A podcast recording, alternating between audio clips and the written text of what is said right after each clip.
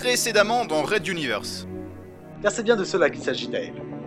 Des échos du passé, plus troublants, j'en conviens, du futur. Et vous pouvez m'entendre en ce moment sans une déformation quelconque dans la voix. Sans une déformation quelconque dans la voix. Les médecins pensent que la durée de la traversée de trois semaines est un maximum à ne pas dépasser pour l'homme. Mais en fin de compte, nous n'en savons rien. Red Universe.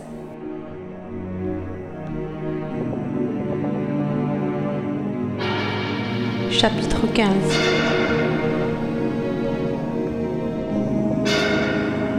Fantôme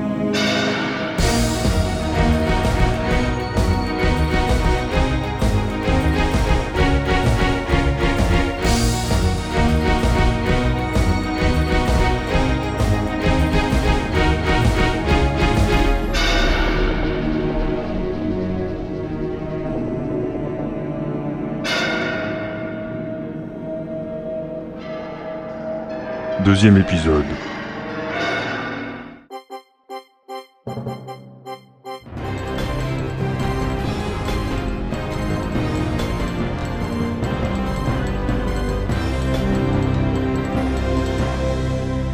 C'est le journal d'Exomédia, édition du soir.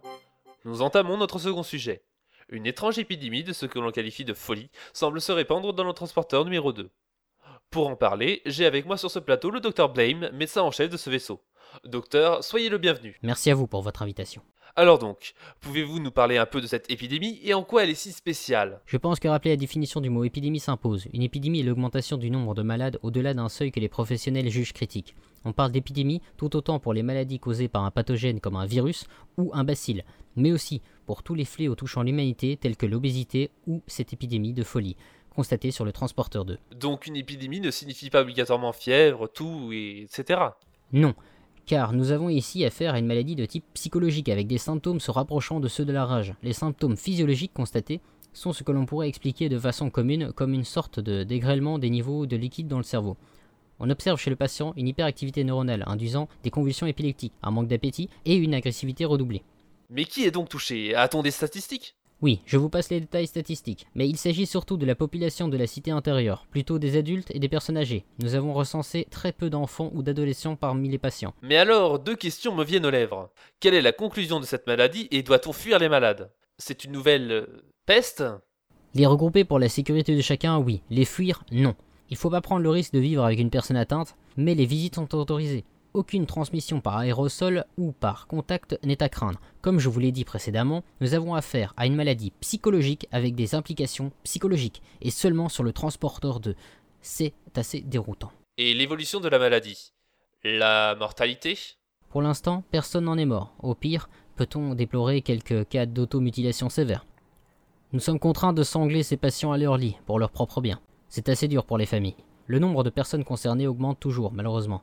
Mais les courbes semblent amorcer une stabilisation de nombre de cas. Je ne peux malheureusement en dire plus pour l'instant. Des conseils pour nos multispectateurs? N'hésitez pas à nous consulter au moindre doute. Plus le patient est pris en charge tôt, mieux ce sera pour lui. Nous vous tiendrons bien sûr informés des événements. Ce n'est guère encourageant tout cela, docteur. La passe de Magellan n'a jamais été traversée par une telle quantité d'hommes et de femmes au cours du même voyage. Il fallait s'attendre à rencontrer des difficultés et en voici une. Peut-être que les convois précédents ont déjà rencontré cette épidémie, ou autre chose de pire encore. Nous ne le saurons qu'à l'arrivée, et nous comparerons nos expériences. Docteur Blame, merci. Nous vous laissons retourner à vos patients et bonne chance au nom de toute l'équipe d'Exomedia, ainsi que de nos multispectateurs qui, j'en suis certain, n'ont rien raté de votre intervention. Merci à eux et merci à vous. Et n'oubliez pas, consultez. C'est dit. Je crois que le message est passé. Un dernier sujet après cet intermède publicitaire qui, à Exoal Media, nous concerne tout autant que vous. Les communications entre les vaisseaux. Ne zappez pas. Cessez de pâlir devant tout le monde et offrez-vous une cure de lumière au Lumarium Vitali. Une séance chez Vitali. Repartez embelli.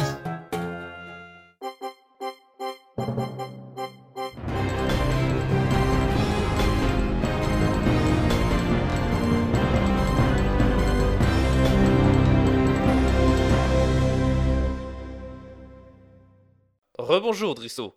Alors, les communications passent mal entre les vaisseaux? Je dirais, Dave, que vu les circonstances, elles sont plutôt excellentes. Vous m'entendez? Je vous entends. Nous nous répondrons. Déjà, c'est un gros succès. Alors, pour rappel, les ondes électromagnétiques fonctionnent très mal lorsque l'on est en transition. Expliquez-nous cela. Il suffit de se souvenir que le compresseur, le moteur central de tout vaisseau capable de transition, sert à nous faire traverser des dimensions d'espace-temps. Il exécute sa tâche plusieurs millions de fois par seconde et nous parvenons ainsi, par un effet de levier, à parcourir de très grandes distances dès le retour dans notre dimension. Et les ondes électromagnétiques? Elles se perdent dans les dimensions que nous traversons, quel que soit leur spectre d'activité, du radar à l'ultraviolet en passant par le visible. Et normalement, pour éviter cela, les signaux sont envoyés par ondes subspatiales, nous permettant de rester en communication avec le reste de la flotte. Mais pas dans la passe de Magellan, n'est-ce pas? Hélas, non. Dans la passe, les ondes subspatiales sont bloquées par un effet de contraction de l'espace-temps du vortex. La puissance de la contraction ici est telle qu'un pont entre deux zones extrêmement éloignées de l'univers a pu être établi. Déjà, il aura fallu beaucoup de temps pour comprendre qu'il était possible de traverser en entrant nous-mêmes en transition dans l'espace-temps. Alors, comment pouvons-nous communiquer? En forçant et sur de courtes distances, on peut faire passer un signal radioélectrique concentré sous forme de laser. Parfois, on doit le multiplier sous plusieurs faces pour garantir un signal stable. Mais cette technique efficace a le défaut d'être très complexe. Elle est également très énergivore et donc chère. Exxon Media utilise ce système ainsi que les communications prioritaires entre vaisseaux, mais pour le commun des mortels, ce ne sera que le vaisseau unique, influençable et perdant en moyenne 60% de son intégrité avant destination. Il suffit alors d'une petite distorsion spatiale sauvage, d'un alignement imprécis entre les vaisseaux et le signal devient inaudible ou se coupe simplement. Et que peut-on faire à ce moment? Je conseillerais simplement de rappeler. Les corrections automatiques sont permanentes. Dans la seconde qui suit, tout peut être rentré dans l'ordre. C'est une bonne nouvelle, Risso. Mais dernière question. Pouvez-vous nous en dire plus sur ces petites distorsions sauvages dont vous parliez à l'instant? Oula Oui, excusez-moi Dave. Votre situation est assez exceptionnelle pour un adepte de la science tel que moi. J'ai tendance à omettre des devoirs de vulgarisation. Donc, les distorsions, il faut se souvenir de notre bulle d'huile de temps dont nous avons parlé en début d'émission. Comme sa forme évolue, le temps devient plus ou moins élastique. Imaginez maintenant un micro-changement brusque dans un point de la bulle, sur une zone restreinte. Il va se passer des événements de distorsion qui sont plus puissants qu'ailleurs, localisés et temporaires, mais plus puissants. Une petite distorsion sauvage. Voilà Et inutile de préciser qu'un laser à 60% de perte n'y résiste pas. Mais quelques secondes après tout rentre dans l'ordre. Eh bien, merci énormément Drisso pour ces explications d'un très haut niveau scientifique. Vos talents de vulgarisateur ont, une fois de plus, fait merveille. Nous nous retrouvons à la prochaine émission. Bien sûr, Dave, ce sera avec plaisir et bonne fin de soirée à tous nos multispectateurs. Bonne soirée Drisso and no fellow. Messieurs, dames, c'est la fin de cette édition du Soir d'Exo Media, votre chaîne d'information. C'était Dave Lelimier et toute la rédaction en direct du transporteur numéro 2. Nous vous souhaitons une bonne fin de soirée et à demain. Il y a les repas normaux. Et les repas avec les légumes Waterwave. Encore! Waterwave, les fruits et légumes réhydratés à la fraîcheur même de la récolte.